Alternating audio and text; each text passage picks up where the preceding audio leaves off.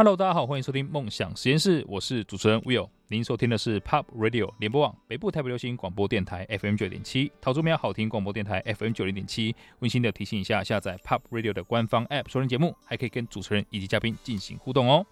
哇，今天呢邀请到的这个嘉宾呢、是我的一位非常好的朋友。那甚至我们跟呃其他的一个非就是非常好的群组有一个 Line 的叫 Life Board Members 的群组。啊，算是一个人生的合伙人啊！哦，那本身是一位非常棒的美女。然后呢，重点是，如果你从我身上有看到任何气质呢，应该都是来自于她的功劳。我们非常开心邀请到一三一三文化事业创办人张圆圆，圆圆你好。Hello，谢谢 Will。哇，感谢你来到现场。大家听到这个声音没有？就是气质跟我已经完全是不一样，不同境界了。好，那在开始之前呢，还是希望啊。大家跟我一起接触到这么棒的气质，然后，所以刚刚圆圆提到说他有一个活动，我想说今天借这个机会让他先介绍一下。因为，你最近有什么活动让大家有机会可以见到你吗？呃，先说一下，因为我们本身是在那个南京西路一百九十五号，就以前古早时代阿公时代的黑美人大酒家。嗯，那我们把它做呃装修，重新装修复兴了以后呢，我们现在是在那边经营艺术空间。那每一季我们以一季一季的单位去换。艺术品跟那个呃书籍还有餐酒的策展，那这一季刚刚呃我们刚刚好要在三月十一春天的时候换布新展。那新展的话是邀请北欧的艺术家 Maria Window。那这一季的主题的话是生生不息，是在反映 Maria Window 他们在北欧。呃，大概讲一下北欧的文化。嗯，呃，北欧的话，因为大家都知道会有永昼跟永夜。对对对。那北欧人他们习惯在永昼的时候，嗯，呃。集体在哥哥本哈根的都市人，他们就不不工作一个月，集体跑到那个近郊的那个森林去，开始过那个采集跟冥想的生活。哇然后大家可以 Google 一下，这是事实。然后 YouTube 上面都会有很多影片在讲这种生活模式。那 Maria Window 他呃平常他是在哥哥呃哥本哈根皇家美院做教授，嗯、那他也跟他的伴侣一起响应这个北欧普遍大家的生活模式。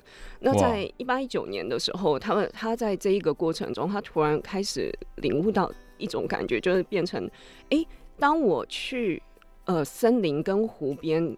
在跟大自然互动一个月的时候，我跟土地之间的关系，整个自然像是我的冰箱跟仓库。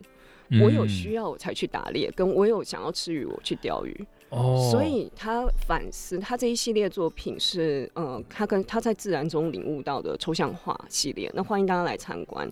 可是他这一系列作品，他提出来的很温柔的一个反思是。呃，人跟自然之间究竟是小麦跟农作物驯服了人类，还是人类去驯服了农业？就还是农呃人类去驯服了所谓的农作物？嗯、哇！因为呃，他反思的是说，是不是农业文明反而把我们大家绑在土地上，那才会衍生出权力，才会衍生出不快乐跟文明病。那如果我们大家跟自然之间的关系是像那一个月。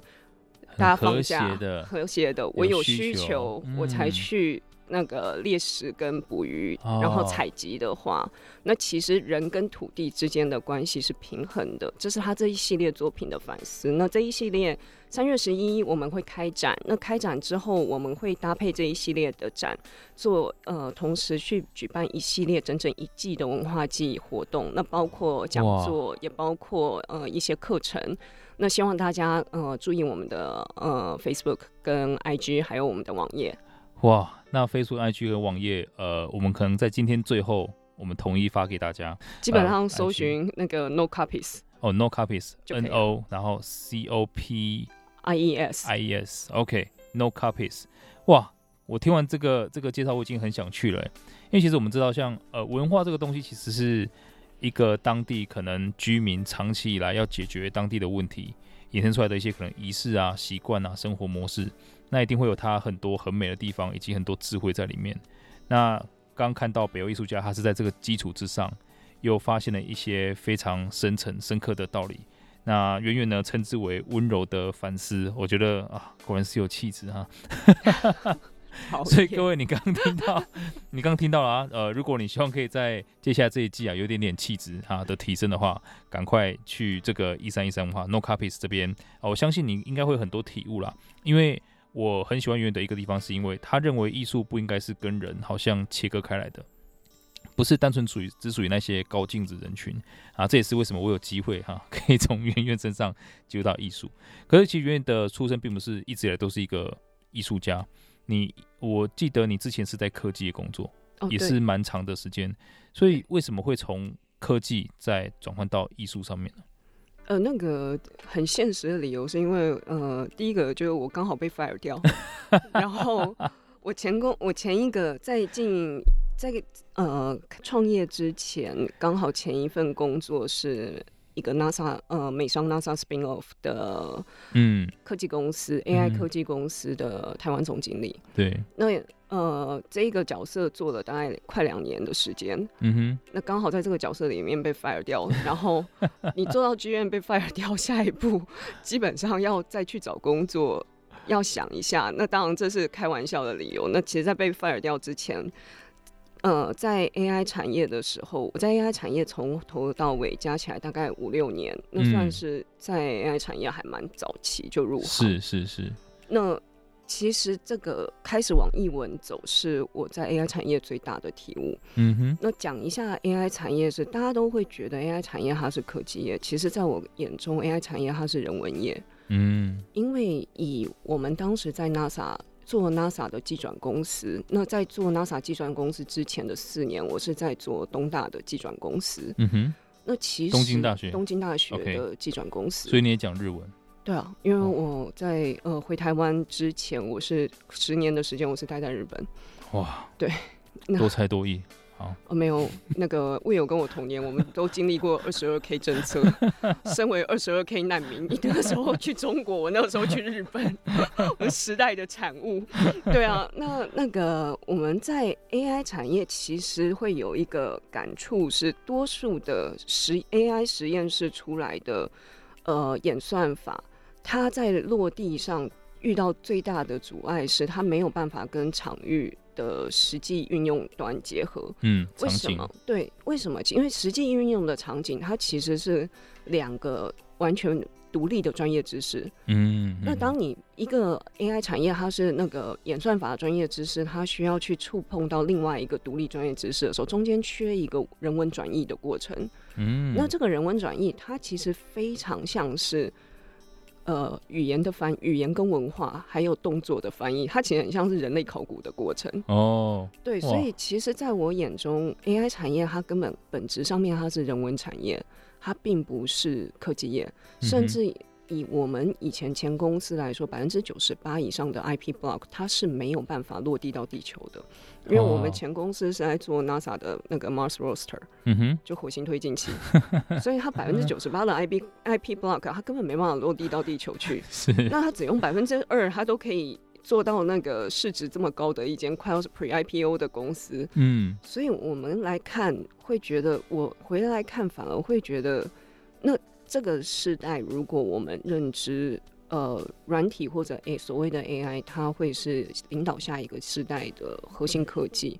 那本质上面，我们应该回过头来去回是回过头来想的是，以往五十年我们在看的是如何把人越来越像机器，那叫做工业制成的量率管理嘛？对对。那下个五十年，我们是是不是应该回头来思考的什么叫做人？我们能够。我们要回归人性，才会知道什么叫做如何把机器变得越来越像人。哇！而且这个我相信也是接下来 AI，因为我们知道 AI 今年又开始有一个下一个大爆发。对对。其实下一个要思考的问题是很多人正在思考的：怎么呃，身为一个人啊，到时候可能 AI 发展了，人还能做什么？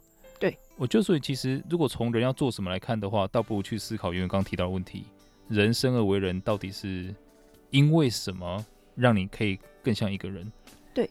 当当 AI 高度发展的时候，对，其实这就回来切到说，为什么我们要做一三一三，跟呃，我们跟一般的艺廊是差异在哪里？嗯，那在我看来就，就呃，第一个就我们，在我看来，我们其实不是，我们表面上是一个做艺廊，因为这是一个比较好就像是我们戴一个面具，现在比较好一个职业回答大家说，职业登记表上你在做什么？我在做艺廊，就是一个呃，对，营业登记项目啦。对对对对，但实际上在我们眼中，我觉得我们跟一般艺廊最根本的不同是，我们不是把我们不是卖艺术品，我们卖的其实是意识形态。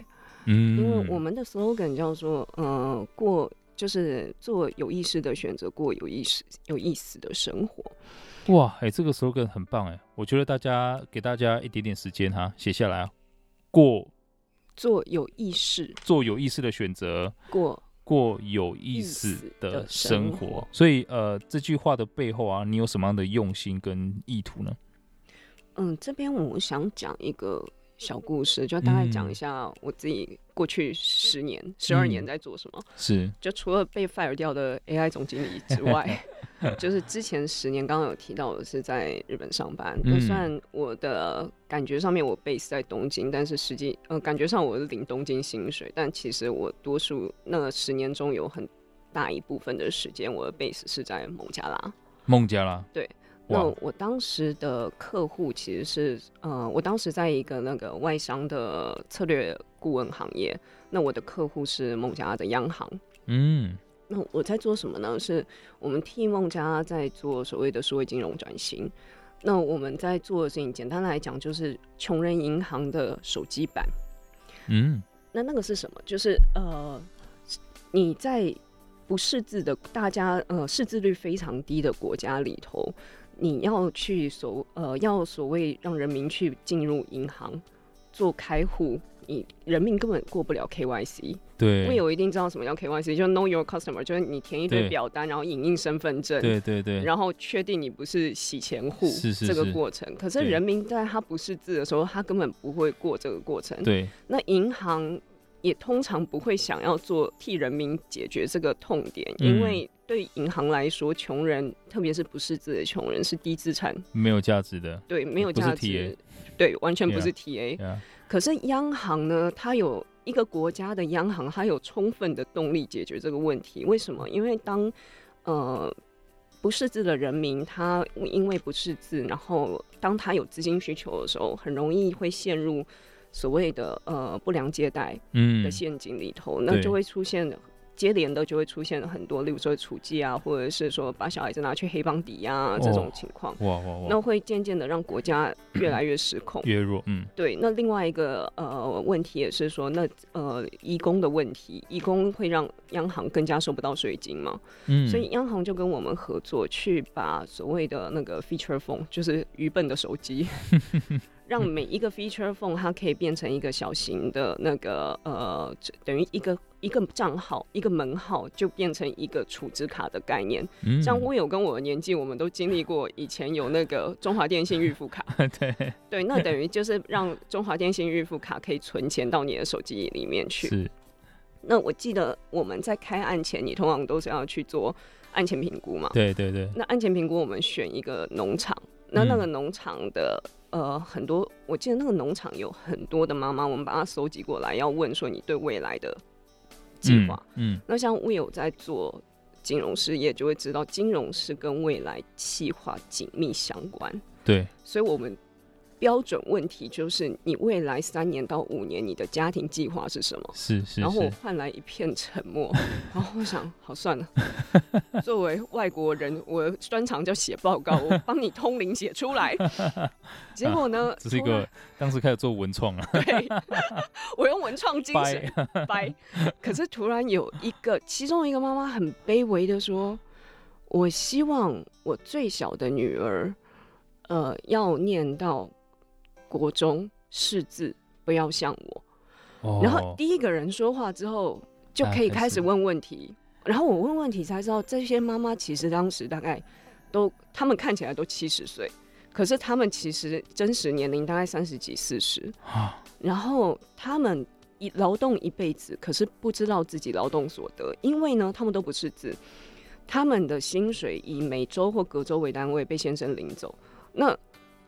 做金融事业的老板就知道，当一个家庭的财政掌握在爸爸手中，跟掌握在妈妈手中，会出现截然不同的家庭计划跟结果嘛。对。那我们的那个技术，其实在实验阶段的时候，嗯、概念很简单，就是把他的那个月薪的大概百分之十，嗯，并到手机里面去，然后让这批妈妈可以去支自由的支配自己百分之十。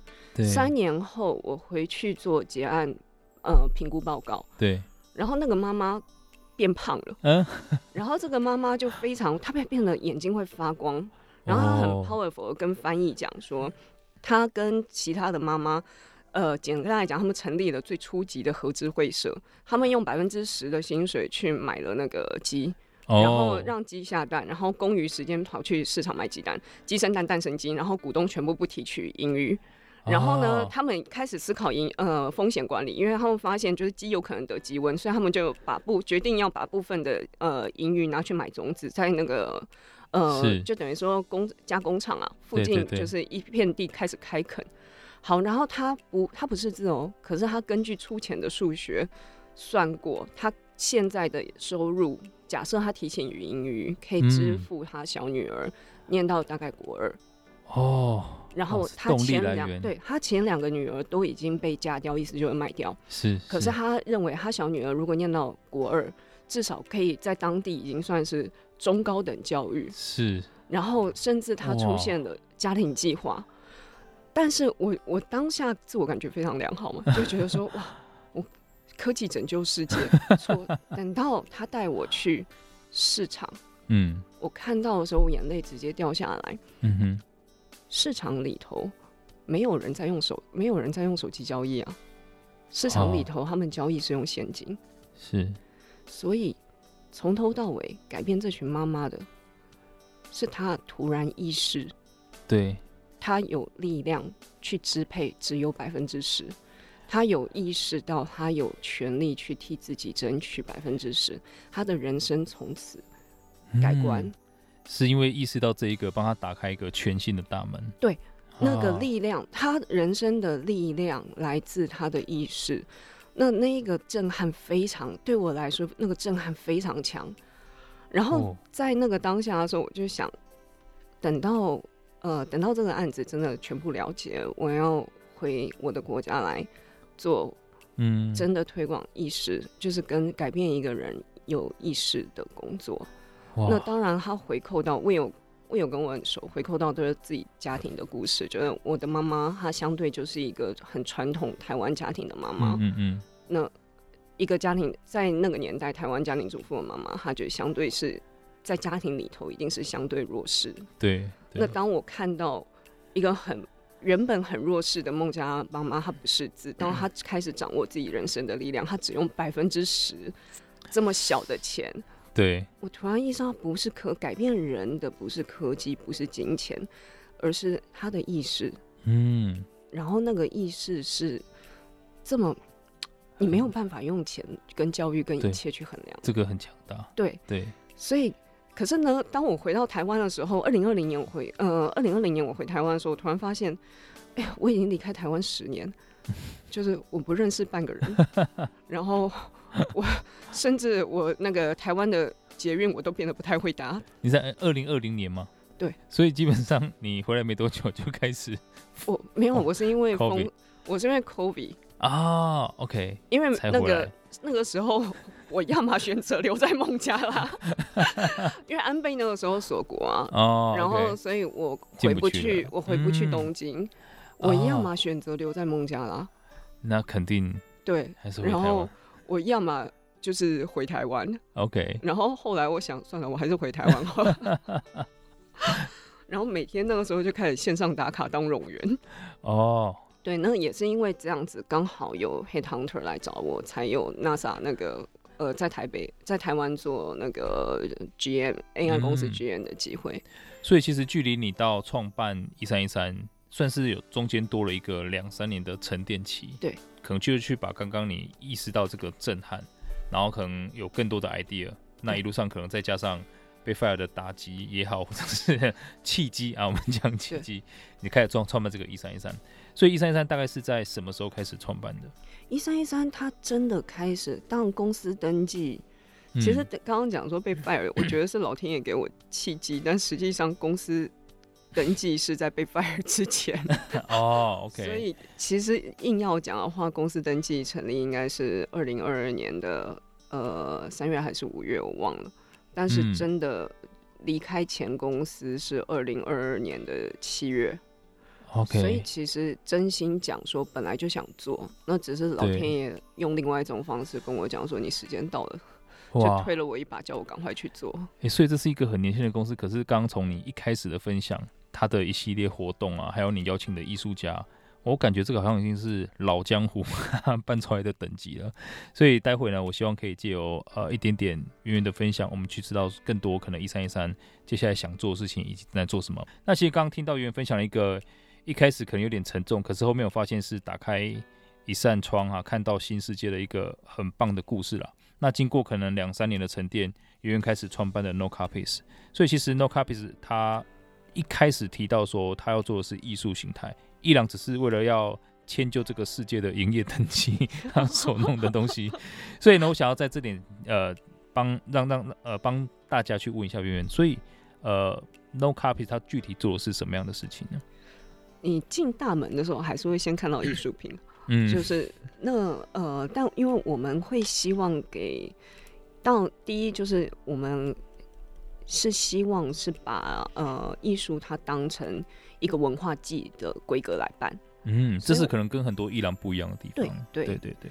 那因为一般我解释一下，那跟大家科普一下，就是艺廊这个产业，嗯，它的呃商一般的商业模式。跟我们的商业模式的差异在哪里？那我们先讲，我们就是我们所谓把它当一个文化祭的模式来办的话，是指说，我们先让一个艺术，我们先去提取一个艺术家他在呃他的表现的艺术意识形态上面的特色。嗯，那我们把这个意识形态提取出来了以后，我们替他办一系列的讲座，以及我们同时去找可以诠释。这一个艺术家他的那个意识形态的书籍，以及甚至我们会去办餐酒会，嗯、去跟他做这个意识形态的搭配，那协助大呃一般社会大众去理解这一个意识的选择，嗯，它背后隐含的意义是什么？那呃以一可是呢这一块其实是典型一般艺廊绝对不会做的。好，那一般艺廊的商业模式是什么呢？就是艺廊这个产业其实它跟其他高单价交易。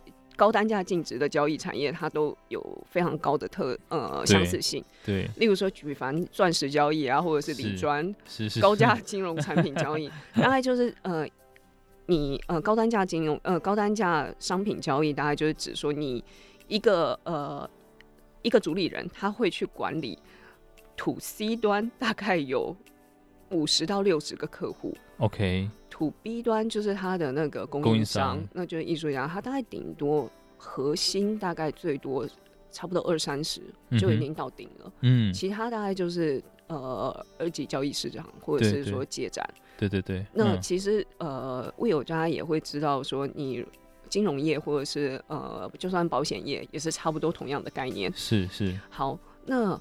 to C 端跟 to B 端的关系，在伊朗它作为一个像是呃中介型的角色，一般传统伊朗的工作就是，当你拿到了商品了以后，你就去衡量一下这个商品它的价格带到底在哪里。对，那开始、嗯、对办第一，先去办一个 party，把你认为可能买的 to C 端抠过来、接下来就是用抠客。的方式去把他们一个一个就拉过来，然后 close 掉，这是传统典型伊朗的交易模式。嗯嗯，那这中间会出现几个呃，也，但就是我我先。讲一下，就是这一个是个很古老的产业，对对，对，那已经行之有年，所以未必说好或不好，只是我们先就产业现状讲。可是这个产业现状它会衍生出几个特性啊，也不能说是问题。嗯哼。第一就是当它是当代艺术，你今天讲话很小心呢、欸，我觉得。对。我们私下当然不讲啊。好，继续。当他是在做活人的艺术的时候，你如果今天是一个活生生还会动的艺术家、嗯，你一定会。被活着的这三十个，你知道你的买家被一朗中介出来的买家是谁的时候，你的创作一定会被这三十个人的偏好跟取向影响。哦，对。那这时候创作的原本我们认知创作艺术家创作最大的价值是在他的本访或者他的表现性。嗯哼。这时候一定会被妥协跟牺牲，嗯、这是第一点。对，第二点的话，就是艺术创作它原本它的价值核心，我们回归本质，呃，事情基本面了，呃，它的价值在哪里？其实它，如果你抽丝剥茧来看，它原本它的物质价值是趋近于零的，因为它的物质价值基本上就是一些材料、啊，材料，嗯，跟。化学颜料没了，它的价值来自意义的赋予。对，可是呢，在这一个交易过程中，你可以看到意义的赋予是趋近于被真空的。嗯，它反而妥协了。对，不但妥协，而且是被真空掉。因为伊朗他在中间扮演的角色是取代意义赋予的。嗯哼，因为你原本艺术家他就算有再强大的意义赋予。中间一郎是中介的嘛？那你如果是一个非常强大的意义赋予，嗯、理论上你是希望去像用大声公一样去跟越多人讲越好，用越大的声音去讲出来越强烈越好。可是一郎这个角色，他的扣客大概只能最多 manage 七十人，嗯，那他要有效的去管理精准行销客户，对对对，顶多。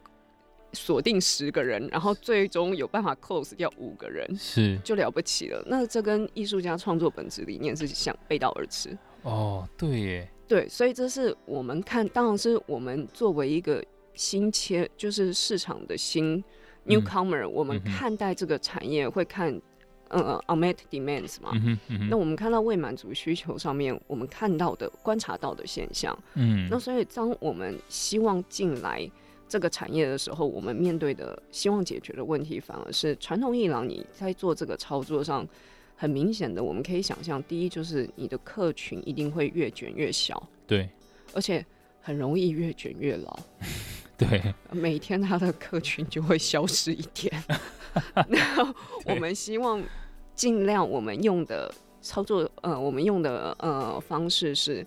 第一，我在定成功指标的时候，我跟客呃，我们团队在定成功指标的时候，我讲得非常清楚。我不认为成功指标叫做成功的把艺术品卖掉。嗯，我认为的成功指标叫做我们用无论是办活动或举办艺术季，或者是做呃餐酒会各种文化诠释的方式，让人走进这个空间来，他待越久，这个叫做成功指标。这是一，第二是他会不会反复来，这是第二个成功指标。第三个成功指标是他有没有去对这个艺术家做反复的询问，是是，这是第三个成功指标。反而他是不是当下购买，我的在意度没有到那么高。嗯，这是我们在呃定义成功上跟一般伊朗最大的差异。那在商业。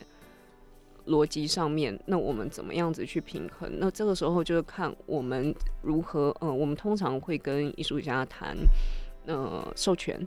授权的话，就我们替艺术家做副产品。嗯哼。嗯哼，那这是呃最基础，去弥补说我们不让我们没有那么在乎所谓的那个一时艺术品的销售。是是。那再来的话，就我们在 operation cost 上面，透过让场域空间的呃。进租成本近趋近于零，例如说，我们像现在黑美人大酒家那个空间，嗯嗯嗯，我们是跟原地主谈说，我们呃代管的方式，那所以它的租金成本是零。哦，对，那我们尽量用这种方式去补足，说呃不要有其他的额外成本。对，那呃这样让我们的压力会去比较低。哦，那另外的话也会是最后，像我们现在也在去跟原本我们自己科技业出身，在科技结合上面的话，我们在推动就帮艺术家老师用 NFT 的方式去建立所谓他的 fan club 的管理。嗯，就回归技术本质面，就是 NFT 当它不存在是炒作工具，它今天是纯粹管理工具的时候，它的本质非常适合拿来对做社群运营，对社群运营跟黄牛票贩售。我们现在就是在呃开研究跟开发这个系统。哇，哎、欸，我觉得这真的是一个算是蛮颠覆我的啦，所以我相信刚刚各位听众跟我一样，从可能传统伊朗的模式。到可能它潜在的一些特质，以及可能会衍生的问题，但我们发现说，其实艺术它最重要的价值是在于这个艺术家创作的理念，或是所赋予的意义。反而那个物质不是很重要的。那在这个过程当中啊，当我们可以越去掉那个物质本身要去 mark up 多少啊，艺术品要多少的时候，其实我们精神是更丰富的。哦，这个是我刚刚得到一个非常大的启发。所以所谓的断舍离是，今天你可以进到一个艺术空间，你不要急着说我要买什么来彰显我的品味，而是你可以真的去掉那些表面的东西，呃，去真正理解一个艺术家他的意识形态。那在这个过程当中，我相信已经是对那个艺术家最大最大的 support 了。没错，哇！所以其实远远在做一个非常伟大的事情，因为我常常看到他在所谓的呃跟艺术家打交道的过程当中，呃，艺术家不是一般人可以打交道的。不要这样，我对大家心存敬意。对，因为常常跟我提一些艺术家的故事啦，可能他在国外是非常非常有名，然后可能他的作品是真的世界级的，但可能在台湾，因为呃这些艺廊等等的，发现哎，你没有市场啊，没有名气啊。这个时候，他的理念再怎么好，都不会有人去挖掘，或是帮他传达出去。那原因是看到这一块是非常可惜的。所以，呃，我一直看到远在不断的台湾各地奔波啊，世界各地在奔波，就是为了去帮助更多的艺术家发声。那因为这样子，其实我觉得到了一三一三啊，大家到那个黑美人大酒家去搜寻一下就有了。那空间也是因为花了很多，你大概花多久去重新装潢那个地方？其实。工程时间算快了，因为那个我有那个我我有那个实现强迫症，所以我可以把大家逼疯，把工程挤压很紧。工程算快，然后但主要是那个精神精神压力算很大。对，因为它 其实是古迹，它是古迹，所以你在很多什么重新线路啊等等的啊，是你完全没有办法去，就是说我要这样就这样的，当然不行啊！哇，对对，他是绝对没有办法。所以你在这个过程当中是呃施工团队，然后还有像政府这些可能要对。呃集合的专员都会在，都要一步一步都要，然后而且就文字委员会要来验收，对。啊，就是他们还要去看你有没有按照就是 compliance 这样子，对对对，对，哇，所以他是在呃我记得是去年对。完工的滚动式还是滚动式？小修啊，你看你过来看的时候，去年十一月十八那个时候算是外观啊，那个各方面弄好。嗯、但其实像后来那个顶楼天台那些栏杆换掉啊，什么东西，那个是滚动式小修。哦，OK，所以现在顶楼是可以上去，可以上去，可以上去。哇，那这样我期待再带我的团队去一次。可以啊，大家一起增加一下气质。可以来办啤酒 party 哦，啤酒 一秒钟没气质？哎哎，你看看到没有？喝啤酒没气质，没有 听到没有？哇，圆圆这个名字其实是啊，很酷哈，刚改的，刚改的，热腾腾。没有啊，两个圆加起来就 infinity，你不觉得很酷吗？哎，对，对啊，哦，好有画面哦。对啊，哦，就是倒的那个八那个，对对对对，哦，infinity，OK，哇，太帅了。这个连名字，我我我要想一个名字，我自己的名字，黄八卦什么？哎，八卦 不太信。好，Anyway，所以呢，其实今天刚刚从圆圆的分享听到，真的很多，我觉得很珍贵的讯息。然后就是每次跟圆圆聊完天，我都会有一种灵魂被净化跟升华的感觉。那我觉得这种感觉我不能够独享啊，所以呢，大家赶快抓紧机会。圆圆，请问一下，大家可以在哪些地方找到你？那个基本上。在那个以前黑美人大酒家的那个旧址，那我们现在那个地方叫 No Copies，那拼法的话叫 N O，然后 Copies 的话就是去影印店那个 copy，把它改成复数，所以英文小老师上线来拼法 N O 就 No，好 Copies 的话 C O P I E S，No Copies，那它的地址的话叫南京西路一百九十五号二楼，嗯哼，那。它在南京西路跟延平北路交口，所以楼下的话是深高沙咖啡。哦，OK，对。哎、欸，那如果线上要去 follow 你们的话呢？可以，呃，直接 Google No Copies，然后会有我们的 IG 跟我们的 Facebook。哦，有 IG 跟 Facebook 都有。OK，太好。YouTube 这个会有吗？还没有。YouTube 没有，哎、欸，等着等着我们来开发啊。可以，我觉得非常 OK 呀。Yeah, 所以其实那个地方是在。一个很很那个那个叫什么？大道城附近啊，对对对对对对，大道城外围。那如果呃搭捷运的话，它是在中山站，那可以先去老圆环那边 先吃个宁夏夜市再过来。所以呃，这接下来下一季是在三月十一号。对，我们下一季的开新展开展是在三月十一号正式对外公开，那大概三月七号的时候，我们布展就会完成。嗯，那所以从现在到三月七号之间的话，欢迎也欢迎大家就随时可以过来找我们，就是我们礼拜三到礼拜日，然后下午两点到晚上九点都有营业。哇，太棒了！而且如果你有小孩的话，也可以带过去陶冶一下，因为当艺术家不是坏事，而且圆圆其实也一个学霸。好，我记得是北一女，然后是台大，对，不过他念政治，这个是另外一个故事了。政治再到人工智能的科技业，再到现在这个意识的 伊朗，蛮跳痛的人生。所以如果大家可以到那边跟圆圆有更多的交流，我相信你的收获会远远超过你所想象的。今天要再次感谢圆圆来到现场，谢谢您，谢谢 Will，谢谢。那如果大家对今天的主题有任何的想法，欢迎到 Pop Radio 的官方 App 上面留言。那如果听众朋友想要跟我或者像圆圆呢，我们的听众嘉宾有更多的交流，或想重温今天的精彩内容，可以在脸书搜寻 Will Be Good 黄世豪追踪我，我会把今天的精彩内容上传，让大家可以重复收听哦。那今天就再次的感谢圆圆了，好，谢谢大家，谢谢 Will。他刚刚啊，Q 的太突然。好，下个小时请继续锁定 POP 国际线欧美航班，下周六下午四点空中再会，拜拜。